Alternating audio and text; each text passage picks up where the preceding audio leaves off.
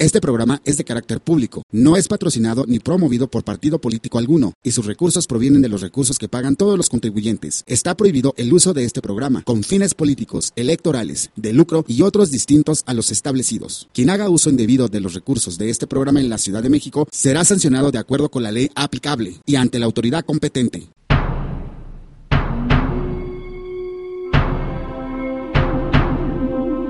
Tonalcalco, la Casa del Sol, el nuevo amanecer de nuestra cultura. Queda con ustedes Tonatiuh Xocoyotl y Claudia Segura.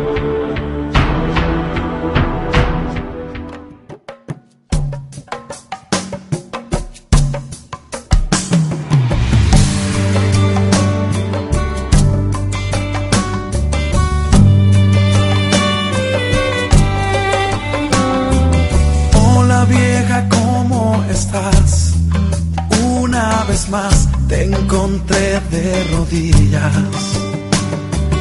Hace rato que regresé y otra vez escuché mi nombre repetías. Desde la última vez cuando discutimos, no hemos vuelto a hablar. A veces mi orgullo disfraza el deseo de hablarte la realidad. Recuerdo cuando niño fui, verte orar como lo haces ahora. Sigues tan fuerte igual en el mismo lugar que te veía a solas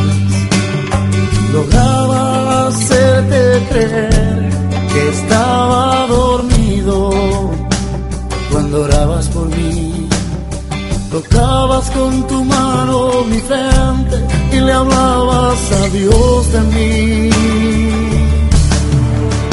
Y si Dios me guardó, es porque nunca cesaste de llorar.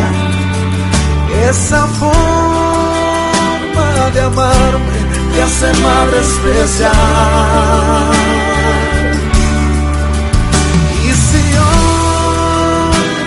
Y desperté de mi error del ayer, perdóname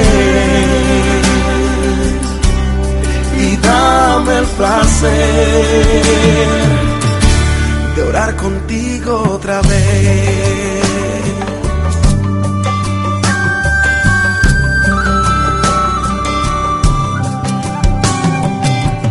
cada palabra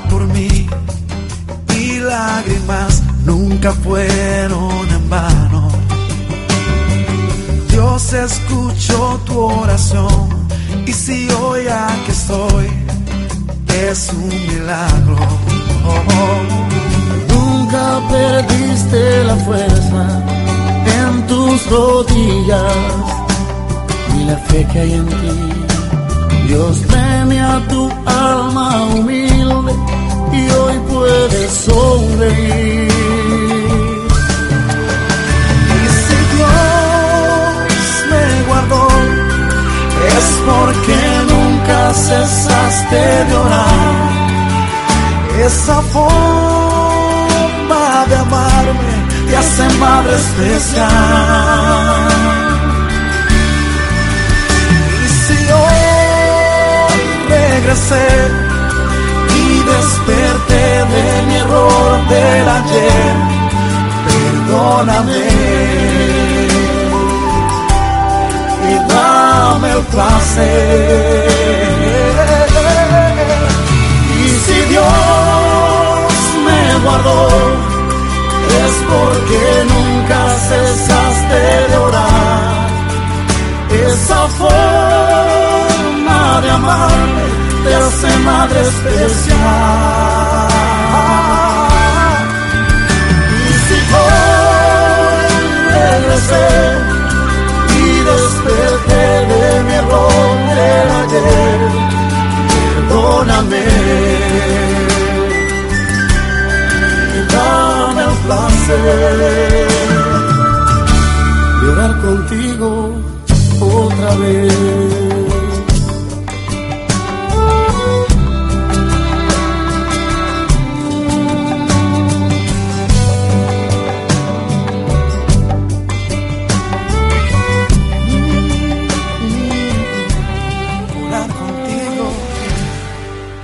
Tal amigos? Es un gusto recibirlos una vez más aquí en Tonalcalco Radio.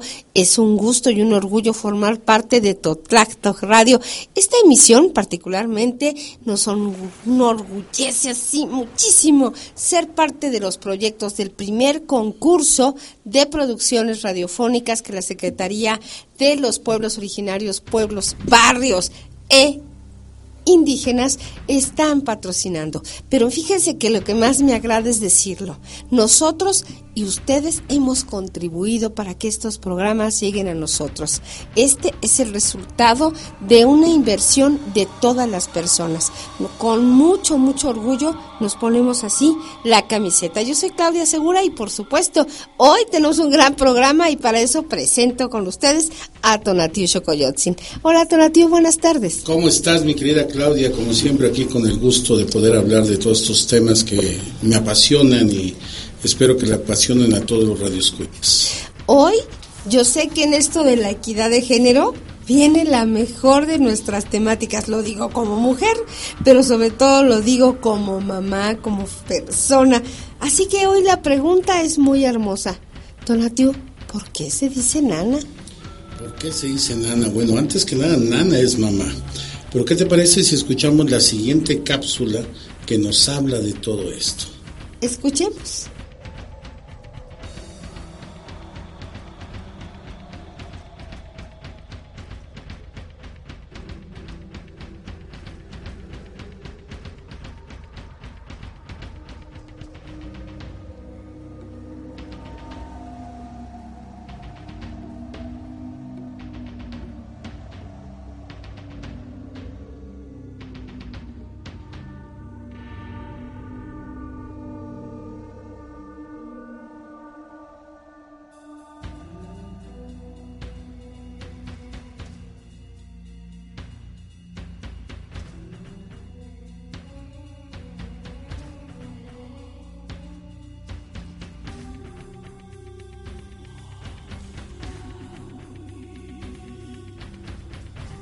Nana. Nana, nanita, mi niño duerme con los ojos cerrados como las liebres. La nana, ea la nana, ea la nana. Es hermoso que nuestras madres nos arrullaron de esta manera. Mira, no, no sabía que tenía ese tipo de talentos, mi querida Claudia, qué, qué bonito cantas. Efectivamente, Nana, Nana que es mamá, en náhuatl, se le quedó a esas muchachas que cuidan a nuestros niños, a esas madrecitas. Eh, cuando, como ya lo vimos en la cápsula, eh, era una forma de distinguir a la madre grande, a la mamá, la mamá natural, y a la nana, que era nuestra madrecita, la que nos cuidaba. Pero no nada más es eso, también tenemos una representación enorme que es Tonantzin nuestro Nansin, nuestra madrecita. Y Tonantzin representa a la tierra que nos alimenta. No la tierra que vemos en el horizonte, la tierra que trabajamos, que labramos, que sembramos, la que nos da un lugar donde vivir, la que nos da el sustento. Es como esa madre amorosa que nos cuida, nos apapacha y que nos hace sentir queridos que nos amamanta, por supuesto, con sus alimentos. Y yo creo que lo más hermoso y maravilloso, esa madre que es la base de todo lo que nace, particularmente de todos los frutos, de todos los alimentos y también, ¿por qué no?, donde están puestas pues nuestras raíces, nuestro pie, nuestro crecimiento. Ahí, Tonatiu, pues me gusta mucho que podamos platicar de lo que para nuestros pueblos originarios y particularmente para los mexicanos, esos primeros mexicanos que incluso existían y que eran una gran civilización previa a la conquista española, eran una civilización que amaba a la mujer, que tenía un concepto. Así que me gustaría que hablemos un poquito de las mujeres, de las lotuanis, de todas las mujeres que particularmente tenían un nombre, un sentimiento y un pensamiento para los originarios. Mira, yo voy a decir algo que a lo mejor va a sonar muy mal, pero no había equidad entre hombres y mujeres en nuestra cultura. Había una complementación Ay, a ver, cuéntame eso, porque sí, tendemos a creer muy en el concepto, sobre todo del siglo XX, de la conquista de lo femenino, y no de ver lo que en nuestros pueblos originarios es esta costumbre de la mamá. Somos un matriarcado y tiene una costumbre. Completamente. Eh, en el caso de, de los antepasados, no era ni más el hombre ni más la mujer. Eran completa y absolutamente eh, diferentes, pero complementarios. Existía siempre, por ejemplo, está Tlaloc, que es el representante masculino del agua, y está Chalchitlicue, que es la representante femenina. Del agua. Del agua, del agua, exactamente. Ometecutli, el señor de la dualidad, y Omesiguat, la señora de la dualidad.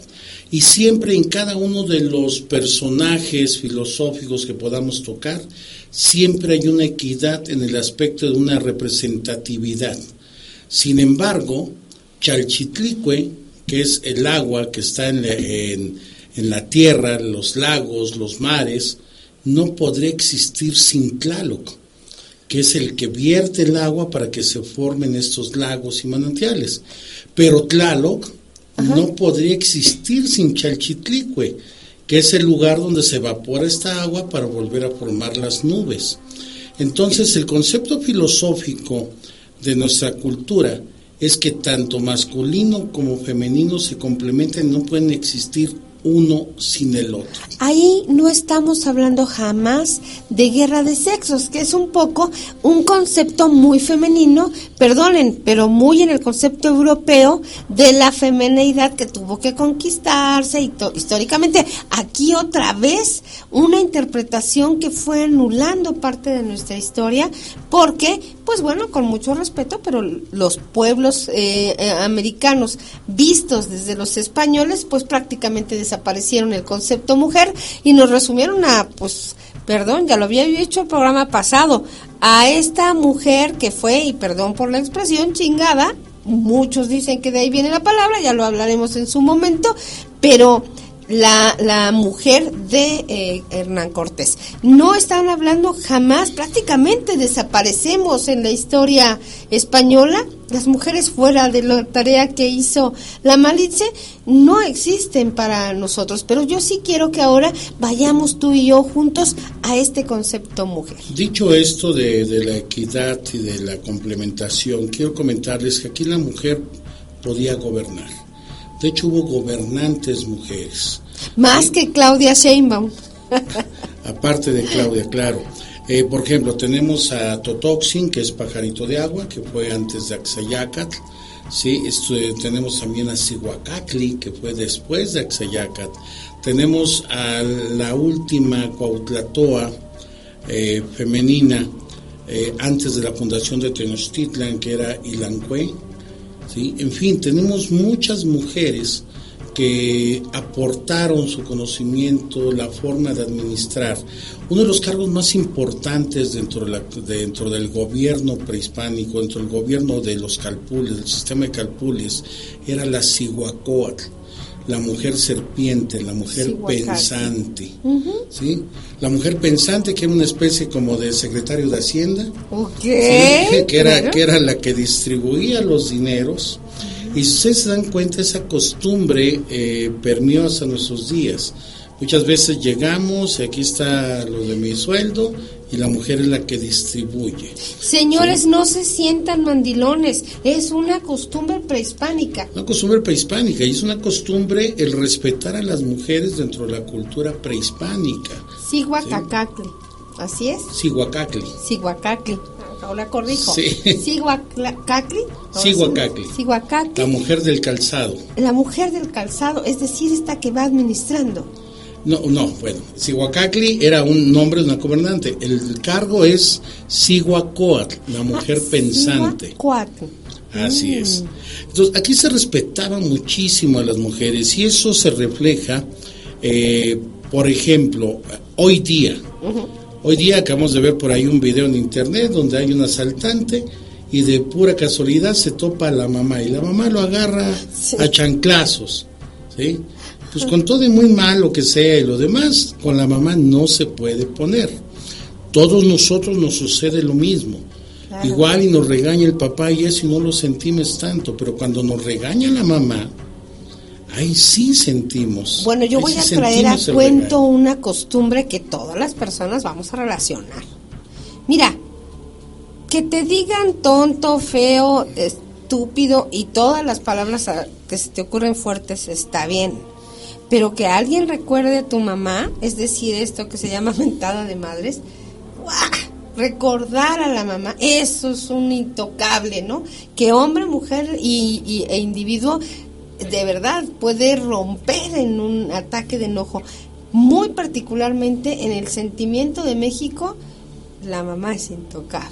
Es, eh, somos uno de los países que, nos ofendemos con ese tipo de eh, grosería. Y eso tiene que ver igual en el aspecto prehispánico, por el amor que se le tenía a la mujer, pero también la, la palabra eh, de inicio de esa grosería tiene que ver con copular. Es la forma española de decir copular. Entonces, cuando, cuando nosotros decimos esto, ¿sí? le estamos diciendo, ven, copula con tu mamá. Y eso, pues, es una de las cosas aberrantes que no podemos, no podemos permitirnos nosotros como mexicanos por el gran respeto que le tenemos a nuestra gente. Fíjate qué aprendizaje tan fuerte, ¿verdad? Qué importante en esto. Y yo seguramente puedo hablar contigo entonces también de lo que son los conceptos atocotzin. ¿Qué es atocotzin? Bueno, ¿qué te parece si eso lo dejamos para después de esta pausa? Vamos un poquito a música y regresamos.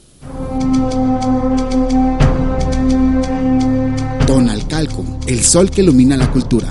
Regresamos.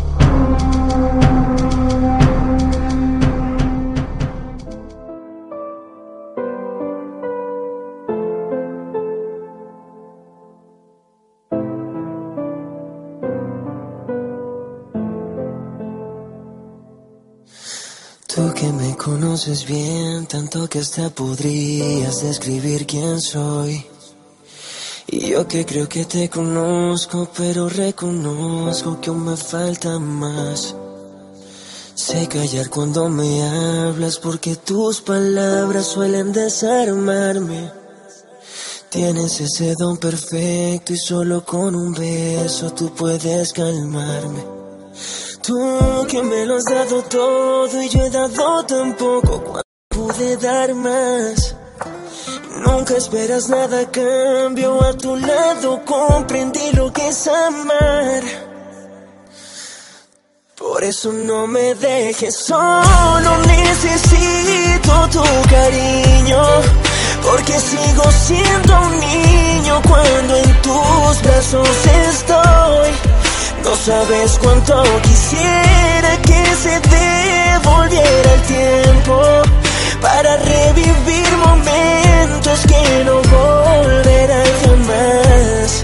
Pero suerte que aún te tengo y tengo ganas de amar. Oh no. Tengo un álbum de momentos, son tantos recuerdos que me hacen vivir. Fueron tantos los tropiezos por andar de terco que hasta me perdí. Perdóname, yo sé que a veces un amor de meses lo creí real. Cuando eras tú quien me amaba como nunca nadie me ha podido amar. Tú que me lo has dado todo y yo he dado tan poco cuando pude dar más. Nunca esperas nada cambio, a tu lado comprendí lo que es amar. Por eso no me dejes solo, necesito tu cariño. Porque sigo siendo un niño cuando en tus brazos estoy.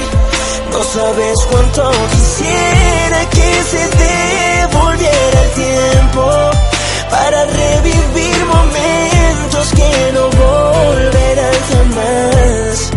Pero suerte que aún te tengo y tengo ganas de amar. Hoy me ataca la nostalgia. Oh no, tengo ganas de llorar.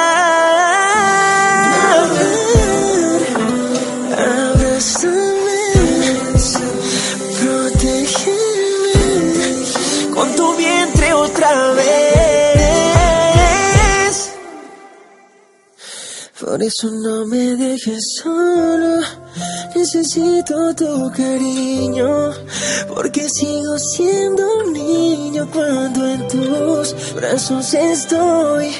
No sabes cuánto quisiera que se devolviera el tiempo para revivir momentos que no volverán jamás. Pero suerte que aún te tengo y que eres mi mamá.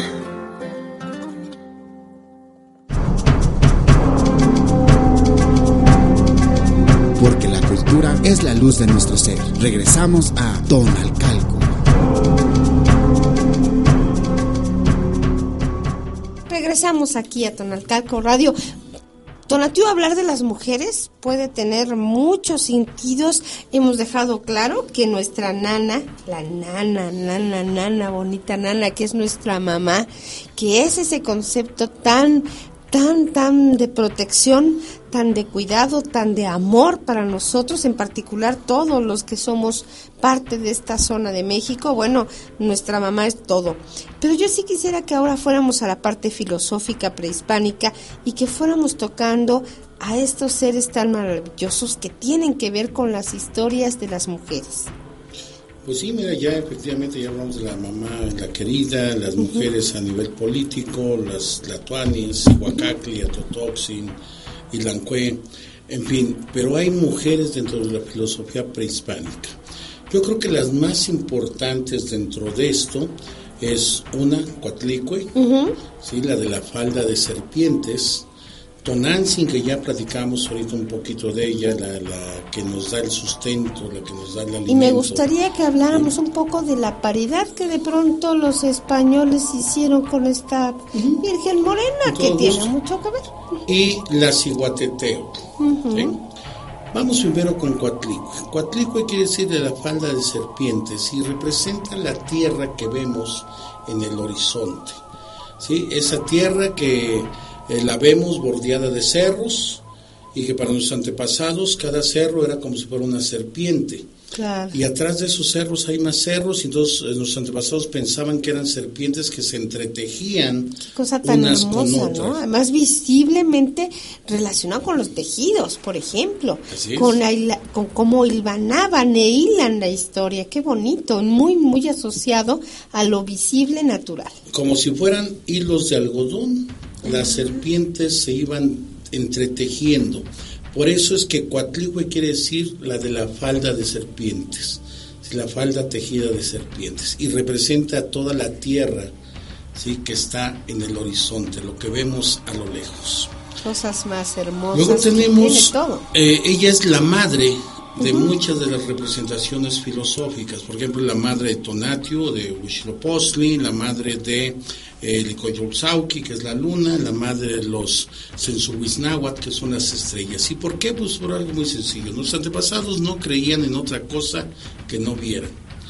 Entonces, si ellos veían que la luna surgía de Coatlicue, ah, pues entonces la luna es hija de Coatlicue. Sencillo. Claro, si viene saliendo de esa cuatlique, pues el, el pues por así es el, el eh, se me fue el horizonte. El horizonte, Sí, la se me dio la palabra, viene del horizonte y ahí debe surgir. Ay, es- ellos no se metían en complicaciones, entonces Coyolzauque, eh, Huitzilopochtli, que es el sol de la mañana, y los Sensuhuiznahuatl son hijos de Coatlicue. Y luego tenemos a Tonantzin, ¿no? Tonantzin, como ya lo dijimos, eh, bueno, pero vamos a dejarlo un poquito para después. Vamos a un ciguateteo, ¿sí? La ciguateteo son las siete estrellas que acompañan al sol justo antes de atardecer. Si ustedes ponen atención, Sí. cuando el sol se mete en el horizonte, Ajá. hay siete estrellas que se quedan hasta el último. Así es. Son las acompañantes del camino del sol hacia el Mitlan, Qué hacia la hermoso. parte de la muerte del sol. Son las que acompañan a Tonatiuh hacia su morada, la que le dan la fuerza para poder resurgir y al otro día renacer como un hermoso colibrí llamado Huitzilopochtli. Así queda Tonatio. Fíjate qué importante es el papel de las mujeres que aún siendo un elemento tan poderoso como lo es el sol, requiere de mujeres en un acompañamiento que le van a dar la fuerza, que le van a dar el ímpetu para poder nacer y renacer. Y ahí viene una vez más el concepto de la nana. Yo Puede quiero ser, claro. que de ahí nos vayamos un poquito para que nos dé tiempo a hablar de la Tonantzin, porque la Tonantzin hablamos hace un ratito que es ese, ese, eh, esa mujer madre de la tierra, pero la Tonantzin, sí en la versión española, fue asociada en toda con Guadalupe, fue asociado en todo con la Tonantzin como madre y después, quizá en la conquista o no, haya sido esta Virgen Morena relacionada pues más en la versión europea. Pues mira, me estás haciendo entrar en temas muy complicados. muy Porque es polémico y me polémico. gustaría que- Pero que vamos al, punto, al punto histórico. No voy a tocar más allá, más que el punto histórico. Resulta que efectivamente Tonantzin es relacionada con la Virgen de Guadalupe, la Virgen que está ahí en el Tepeyac, y eh, la leyenda dice que se le aparece al indio Juan este, Diego, Juan Diego, así es, hoy que- San Juan Diego. Ajá, hoy San Juan Diego, que le pide que le construya un templo y le da la muestra con una serie de flores, la cual este va y se lo enseñan, en Ah. este caso a, a- Ajá, a los al obispo, a, la- los las- obispos. a los clérigos eh, más importantes, y ahí es cuando el ayate se, digamos crea. que se crea el ayate y la imagen de la Virgen se plasma en este ayate. El concepto de la, de la madre para los antepasados es enorme. Es enorme, es, es, es algo que no se da en todos los países. Yo creo que eh, Italia tiene un concepto de madre muy, muy enorme también. Eh, es un matriarcado completamente. Claro. Aquí también nosotros somos un matriarcado en el momento en que eh, la mujer más grande, la mayor, la ciguateteo de, de nuestra familia, si la mujer más anciana, la que tiene la cohesión de toda la familia, llega a faltar, en ese momento la familia se desintegra. No sucede esto cuando muere el padre. ¿sí? Eso sucede cuando muere la madre, aun cuando el padre esté vivo. Qué fuerte porque Entonces- estamos poco, y te voy a cambiar un poquito, pero estamos acostumbrados a pensar que como en Europa o como el resto del mundo, el apellido masculino llevaba a las Es el que familias. predomina, Es el que predomina, pero aquí, particularmente en nuestra cultura, es la madre la que es la semilla de la familia. Es la semilla, es el centro, es el universo para todos nosotros. Entonces, ¿qué necesitaban en la época de la colonia? Un símbolo de ese tamaño. Un símbolo que le diera cohesión a ese nuevo eh, estatus social, ¿sí? De, los criollos, de la gente indígena ya sometida, que le diera un porqué y un sino para que pudiese ser comparativa esa imagen. Eh, desafortunadamente, bueno, históricamente eh, no se habla de la Virgen de Guadalupe hasta 100 años después. ¿Sí? No se dice que la Virgen de Guadalupe se aparece en 1531, sin embargo no hay registros de esas apariciones, de ese evento tan maravilloso, hasta 100 años después. Entonces, eh, no voy a ahondar más allá, no es el tema, pero eh, sí es importantísimo que se haya hecho referencia con esta Virgen Morena a este tema tan enorme que es la madre, que son las mujeres en el México prehispánico. A mí me gustaría que contaras un poco las, las mujeres de Ciguatanejo. Las mujeres de Cihuatanejo, híjole, ahí sí, ahí sí es un tema bien tremendo y un tema bien tremendo que a lo mejor ahorita vendría ad hoc por todo este tipo de cosas que están sucediendo, pero yo creo que lo vamos a dejar después de la pausa. ¿Qué te Vamos parece? a una pausa, ponemos un poquito de música y hablando de lugares y Cihuatanejo, vamos a conocer más de esta lucha de mujeres, de este concepto femenino. Vamos entonces y regresamos. Don Alcalco, el sol que ilumina la cultura. Regresamos.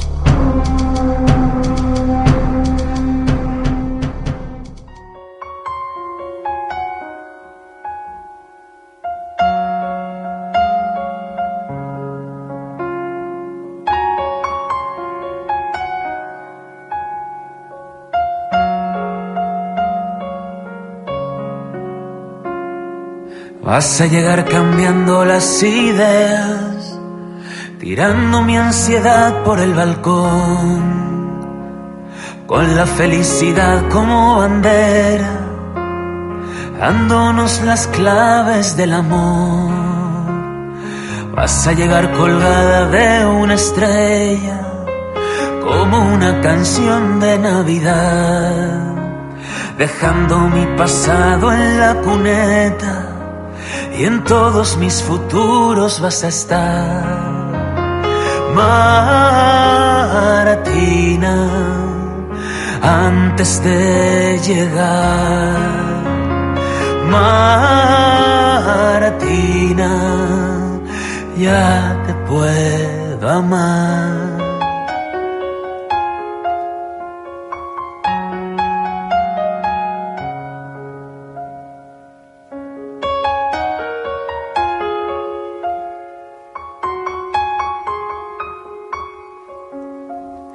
Vas a llegar sembrando los caminos como un ataque de sinceridad, cicatrizando todo lo dolido, abriendo un tiempo de tranquilidad.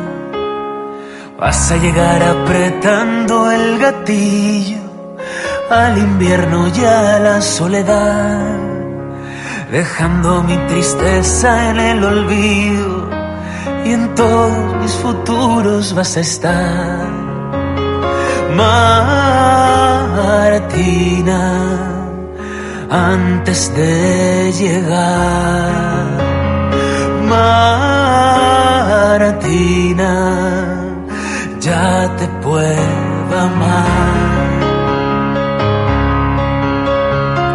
Y estaremos más locos y a la vez más libres estaremos más viejos y a la vez más vivos. Maratina, antes de llegar. Maratina, ya te puedo amar.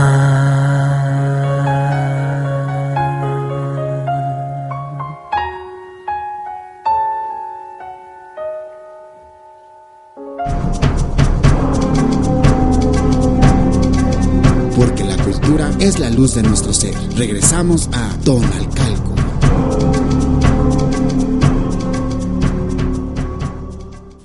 Nana, mamá, mujer, Tonantzin, Guadalupe. Bueno, la mujer es un punto muy especial para, para la cultura prehispánica, pero hay mujeres que, y creo que eso sería muy interesante que lo supieran nuestras mujeres, que han dado vida, que han dado su vida por defender la dignidad. Me gustaría conocer particularmente este lugar llamado Ciguatanejo. Bueno, Ciguatanejo es un, punto histórico. Hay, algunas versiones, sí, donde, bueno, Ciguatanejo dicen que viene del purépecha, que significa tierra amarilla, es una versión. Hay otra versión que dice que Ciguatanejo significa mujeres sucias. Eh, yo me voy más sobre el concepto de las mujeres sucias. ¿Por qué? Porque tiene más fundamento histórico. ¿Qué sucede? Si Guatanejo fue uno de los últimos puntos que tocó Cortés. Recordemos que eh, los españoles venían a, buscar una ruta que los llevara hacia las Indias. Por eso nos mal llamaron indios. Claro, el error vino en que literalmente los cartógrafos, como Américo Vespucio después, ellos tenían una confusión. Ellos creían que estaban llegando al oriente cuando, el oriente de Europa, cuando, tomando el occidente, ¿no? Cuando se les atravesó, por así decirlo, la tierra que es América. Así es. Entonces, eh, Cortés, eh, empeñado en esta situación de, de economía, de buscar esta ruta hacia las Indias. Eh, llega a Cihuatanejo, atraviesa todo desde Veracruz, atraviesa toda la tierra eh, central de nuestro México y llega a Cihuatanejo, a la zona chontal, a la zona donde había guerreros, la zona donde había nacido Cuauhtémoc, ah. los máximos héroes de nuestra de nuestra historia. Y ahí precisamente, después de haber hecho todas estas matanzas en Cholula, y bueno, aquí me estoy adelantando un poquito, en Tlaxcala, claro, ya iremos en fin, eh, llegan a esta playa que nosotros conocemos como la playa de las gatas. Y en la playa de las gatas hay un dique, para la gente que haya ido a Cihuatanejo, hay un dique ¿sí? que hace que el agua esté calma. ¿sí? Es un dique prehispánico. Era un lugar donde se reunían nuestras mujeres. En la época en que eso sucede, ya los guerreros chontales habían ido a apoyar a Tenochtitlan ¿sí? y son muertos no por manos españolas, son muertos por un ejército de millones y millones y millones de microbios que era la viruela. Lamentablemente, realmente lo que hace la conquista y la pérdida, digamos, que de este pueblo guerrero que son todos los anahuacanos, en realidad es la, viruela. Sí, es la viruela. Entonces, eh, todo, todo nuestro pueblo anahuaca se pierde ante la viruela, es ya el último reducto, es ya para salir a la zona del Pacífico, ¿sí? Y ya nuestras mujeres sabían que iban a ser mancilladas, que iban a ser violadas, ¿sí? que iban a ser abusadas de una manera tremenda. ¿Qué hicieron nuestras mujeres? Nuestras mujeres, si Guatanejo dice el lugar de las mujeres sucias, eh, pero nuestras mujeres qué olían a vainilla, olían a, hierbas aromáticas que ocupábamos, y nuestras mujeres se bañaban, dice Bernal del Castillo, que tanto hombres y mujeres se bañaban hasta tres o cuatro veces al día. Dice Bernal del Castillo y Moctezuma, ¿sí? es afeminado porque se baña. Y bueno, yo, yo los invito a que todo el mundo Era metrosexual, pero no, era, era una costumbre que en Europa hay que recordar también un poquito. no se daba el baño, estaba restringido a, hacerlo en pequeñas cazuelas y una vez por semana o dos. Era muy lógico que aquí nos bañáramos muchas veces, que toda la gente lo hace ahora. Cuando va a la playa, suda, se siente pegostioso, se baña. Y se puede bañar tres, cuatro veces cuando estás en la playa. Entonces nuestras mujeres eran sumamente limpias, eran hermosas, eran lindas. Se han encontrado este, osamentas de mujeres hasta con una altura, una estatura de un 80. además fuertes. Tremendas y fuertes, tremendas nuestras mujeres. Nuestras mujeres empiezan a llenarse de excremento empiezan a llenarse de grasa, empiezan a llenarse de todo aquello que fuese desagradable. ¿sí? Los pocos guerreros que quedaban salen a enfrentarse a los españoles. Desafortunadamente ya enfermos y débiles no pueden hacer mucho. Entran los españoles, ven a nuestras mujeres sucias, ven a nuestras mujeres llenas de todo esto que es desagradable y en represalia, ¿sí? en castigo, no nada más fueron violadas, fueron mutiladas de sus senos, fueron empaladas con las, eh, con las picas que traían ellos en sus caballos, son estas lanzas largas, y, y, se hizo una costumbre que en Europa cuando llegaban a un pueblo y querían exhibir esa, esa barbarie, empalaban a las personas y las dejaban colocadas. Bueno, nuestras mujeres fueron empaladas y fueron colocadas en la playa eh, de las gatas, ahí fueron colocados sus cadáveres. Fueron violadas con las espadas, fueron violadas con las masas, sus, glúteos fueron este, mutilados, senos fueron mutilados. Eso sucedió en Cihuatanejo. Desafortunadamente no se habla, no se habla de nada de esto. No se habla que hubo mujeres, que así como ahorita hay una violencia de género tremenda, ¿sí? antes también se dio. Eso no eran costumbres prehispánicas. Esas fueron costumbres que nos trajeron. Fue de lo, de lo malo que nos trajeron la gente que venía de, Europa. Qué fuerte eh, un poco con, con, esto, porque te voy a tener un poquito porque hoy, hoy nos preguntamos por qué las batallas femeninas. Y en realidad yo tendría que decirte y que recuerdes que en los pueblos originarios nuestra raíz femenina, nuestra posición mujer, como lo dijiste antes del corte, era la de la equidad. Era la de la equidad de complementario hombre-mujer. Entonces, toda esta pues minusvalía que vuelvo a traer al personaje llamado eh, Malitzin, parece que hubiera sido conquistada por, por, por Cortés, o bien hubiera sido menospreciada la imagen de la mujer, pero claro que no, la mujer era guerrera, la mujer es en esa naturaleza, alguien que debería de estar más, más en equilibrio.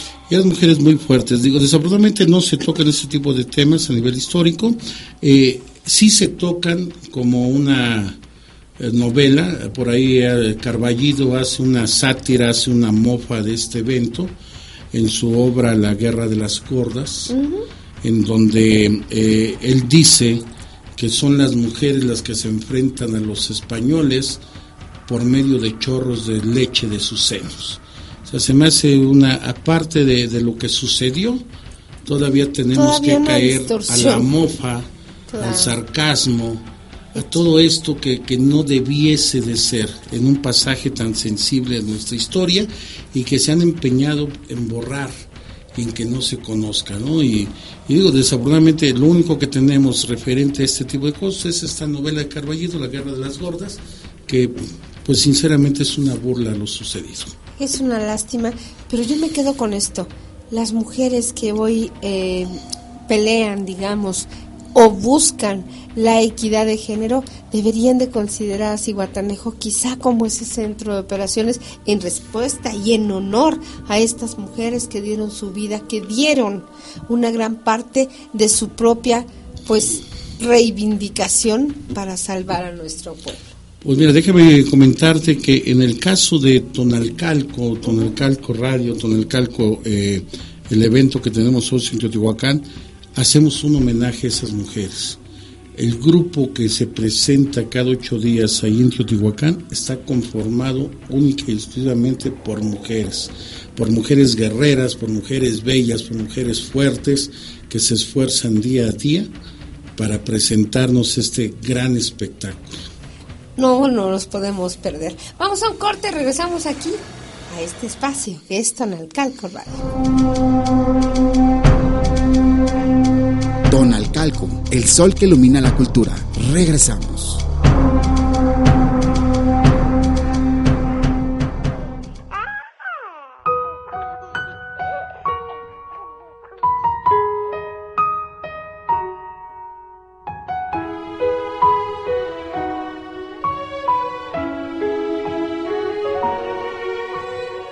Fue la primera voz que susurró mi nombre la primera mano que rozó mi piel. Percibí su ternura aún estando en su vientre. Sabía que me amaba antes de nacer. Con esmero y paciencia cuidaba mis pasos dejó de ser ella para ser para mí. Mi dolor se calmaba si estaba en sus brazos. Me arrullaba en su pecho y me hacía dormir. Y ahora que ha pasado el tiempo y que he vivido tanto es que puedo entender he tenido mil amores y nada compara con esa mujer. Amor de madre, que no guarda rencor, que no olvida, que daría su alma y su vida sin duda ninguna, tan solo por mí. Amor de madre, el que sufra si me ve sufriendo el que sabe lo que estoy sintiendo, el más puro que puede existir. Hoy quiero que escuches algo que quiero decir, que mi canto es para ti.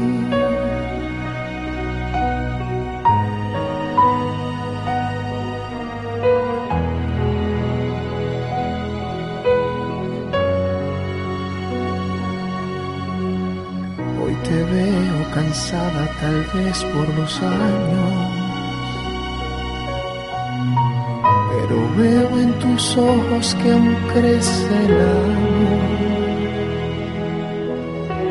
Y si hago algo mal, nunca falta un regaño.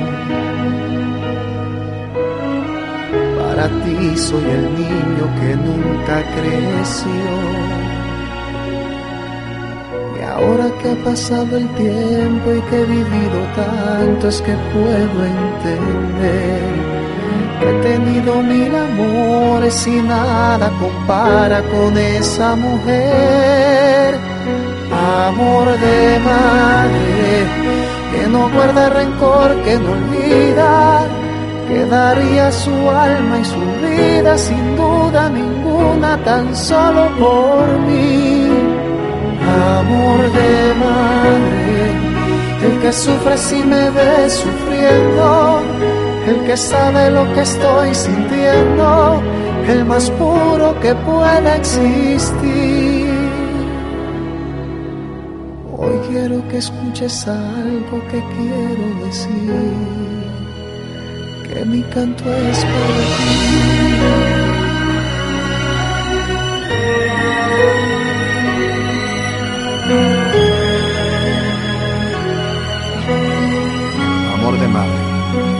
¿Quién no ha escuchado esa voz tierna que te dice? Abrígate bien que hace frío. ¿Comiste? Tienes que alimentarte bien que estás muy flaco. O como dice mi mamá, vas a salir, vístete bonito. Hoy quiero que escuches algo que quiero decir. Que mi canto es para ti.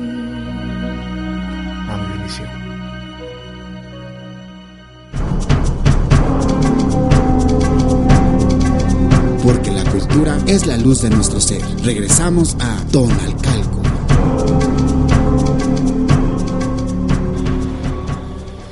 Regresamos aquí a Totlacto Radio, particularmente a este espacio en el que hoy en Tonalcalco Radio estamos hablando de la nana, la mujer, este ser maravilloso que en nuestros pueblos originarios ha tenido un lugar que muchos no hubiéramos imaginado, que es exactamente el de la complementariedad.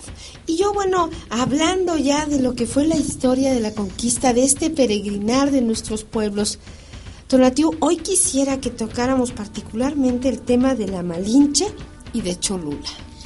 Eh, claro que sí, Claudia. Pues como ya comentamos, Malinche no era, no era el nombre de ella, era el nombre de Cortés. A los marineros se les llamaba Malinches. Este, en ese Ajá. español antiguo que mucha gente dice, hablamos español. No, la verdad es que hablamos muy poco español, casi no lo entendemos. Y Malinali. Y Malinali, que quiere decir hierba, que definitivamente no es el nombre de la Malinche, no sabemos cuál sea su nombre. Lo que sí sabemos es el papel fundamental que toma ella dentro de esta eh, situación llamada conquista de México, en donde, eh, vamos a llamarle Malintzin, eh, aconseja a Cortés, después de haber pasado por Zempoala y Cholula, perdón, Zempoala y Tlaxcala, aconseja presentarse como un posteca, como un comerciante, como un embajador. Entonces, esa es la forma en que entran a Cholula. Cortés se presenta como un embajador, el cual eh, llega al centro de la plaza y empieza a la gente a reunirse. ¿Por qué? Porque era costumbre de que cuando llegaba un posteca la gente iba con sus mejores galas, con sus mejores ropas a comerciar, porque era un intercambio. Aquí se manejaba el trueque. Entonces fueron a comerciar este tipo de mercancías. Cortés y su gente les brota la avaricia, pero también les brota el miedo. No estaban acostumbrados a una ciudad tan enorme como era Cholula. Entonces ven que se empieza a juntar la gente, les da miedo y entonces es que dan la orden de atacar. Ellos se justifican, según Bernal Díaz del Castillo, en que era una trampa para asesinarlos. No, la verdad es que les dio miedo ver tanta gente. Si hubiera sido una trampa para asesinarlos, nuestra gente hubiera ido armada. Acabado, claro. ¿sí? No iba armada nuestra gente. Nuestra gente iba con el afán de comerciar. Aquí te voy a detener un poquito porque también esta parte de la historia, pues orienta, occidental, perdón, esta parte europea cuenta que fueron los oriundos los que le llevaron tesoros a Cortés. Y pareciera que en la historia de los españoles nosotros hubiéramos rendido nuestra presencia con tesoros cuando lo que me estás diciendo es que fue una presentación con postecas, es decir, comerciantes donde lo que estaban ofreciendo era el intercambio de productos. Exactamente. Obviamente llevábamos lo mejor que teníamos porque era nuestra moneda de cambio para comerciar. Qué cosa tan increíble. Pero bueno, porque, cada quien. ahí cambia la historia. La versión de los españoles me recibieron como un dios, me trajeron regalos. Eso no es cierto. ¿sí? En fin, se da esta matanza tan enorme en Cholula cuando Cortés da la orden de atacar. Se mata a miles de nuestras gentes, sí, de una manera tremenda. Nos agarran desarmados, nos No, no, es, no, es y una además tienen masacre. conocimiento de los de los eh, de las balas, de los disparos, de los eh, de las escopetas, de este tipo de de digamos que armas que para ellos son totalmente contrarios a, a la equidad de un guerrero que lucha contra cuerpo a cuerpo a otro. Y vuelven a hacer exactamente lo mismo. Después de que se da este ataque sorpresa donde asesinan, mutilan, matan a nuestra gente, toman prisioneras a mujeres y niños y obligan nuevamente a, a la gente de Cholula ¿sí? a no hacer más nada.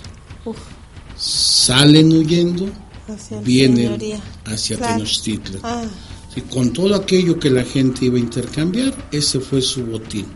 Eso fue lo que ellos eh, se robaron, eso fue lo que ellos recibieron como regalo, entre comillas, para los dioses. claro, cada quien cuenta lo que la historia le conviene contar. También quiero comentarte que en Cholula tenemos algo que la gente no conoce, que es la pirámide más grande del mundo. Sí, en A ver, Cholula cuéntame un poco de existe esta pirámide. Existe una pirámide, eh, para que se den una idea, la pirámide del Sol tiene una base de 200 metros por lado. Que es ya bastante Es gigante. bastante grande. Claro. La pirámide de Keops tiene una base de 200 metros por lado. Y incluso hay Sí. quien dice que están equidistantes y que dice. Ok, vámonos a las puestos. medidas nada más. La, la pirámide del Sol tiene una altura de 62 metros, la pirámide de Keops tiene una altura de 93 metros. Bueno, ¿Sí? ajá. Ah, pero en Cholula tenemos una pirámide que tiene 600 metros por lado. ¡Wow! y aparte una altura de 120 metros. Eso no es una edificación, es toda una. Es un monstruo. Es, un monstruo enorme. Claro. Es tan grande que construyeron una iglesia encima de. Es tan en grande. la base última. Sí, Mm. es tan grande que la gente piensa que es un cerro. Si ustedes van a Cholula, una de las imágenes más importantes es la iglesia Claro. encima de un cerro. Claro. Ese no es un cerro, ese es una pirámide.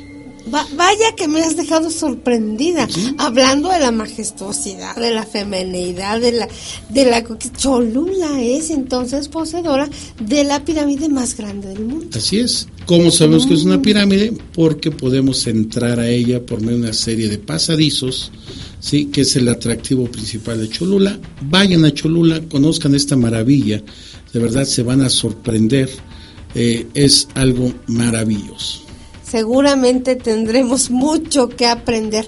A mí me vuelve a dejar, antes de que cerremos este programa, la sensación de que las mujeres tienen una tarea tan importante en nuestros pueblos originarios. Yo quisiera que cerremos ya el programa, pero antes de que vayamos a que así suena la música, vayamos juntos tú y yo a contar un poco entonces en conclusión qué hace la nana, cómo es la mujer y cómo tú lo resumirías.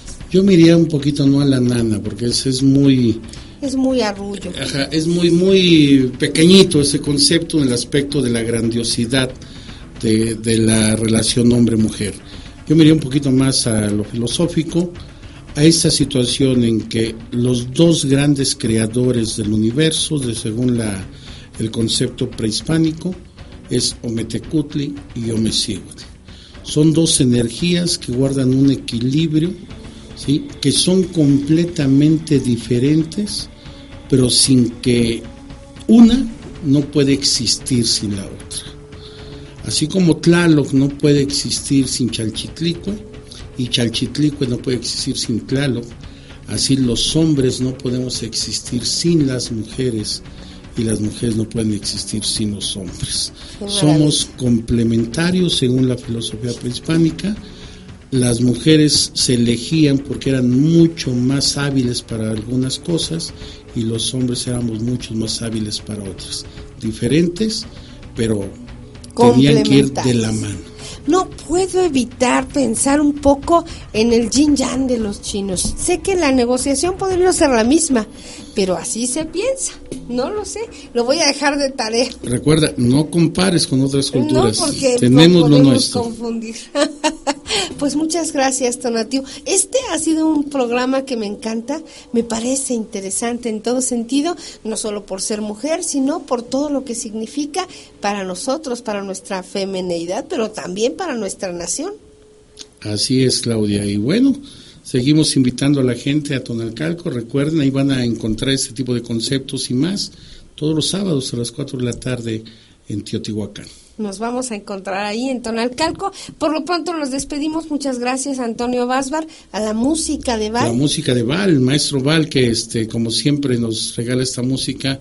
Y vamos a traer más música para los siguientes programas está maravillosa. Y por supuesto también te invitamos a que escuches la música que la Fonoteca de Lina también nos está contribuyendo. Muchas gracias, gracias a todas las autoridades de la CEPI, porque este, este es un trabajo conjunto que tú y nosotros generamos. Gracias, esto del pueblo para el pueblo. Para el pueblo y del pueblo.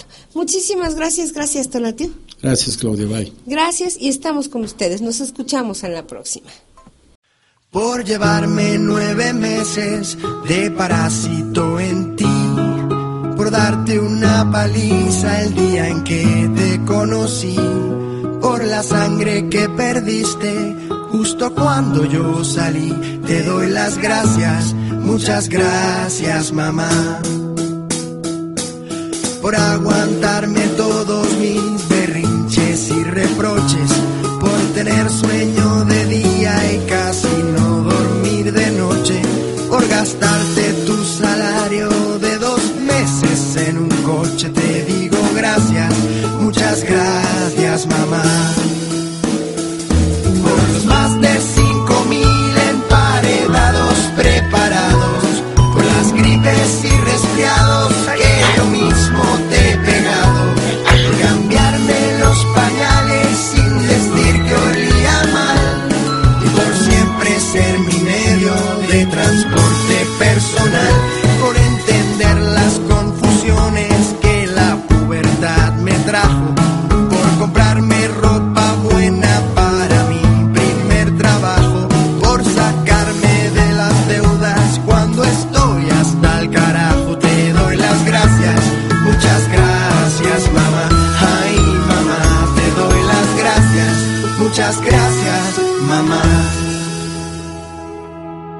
Este programa de radio fue apoyado para su realización por la Secretaría de Pueblos y Barrios Originarios y Comunidades Indígenas Residentes, CEPI.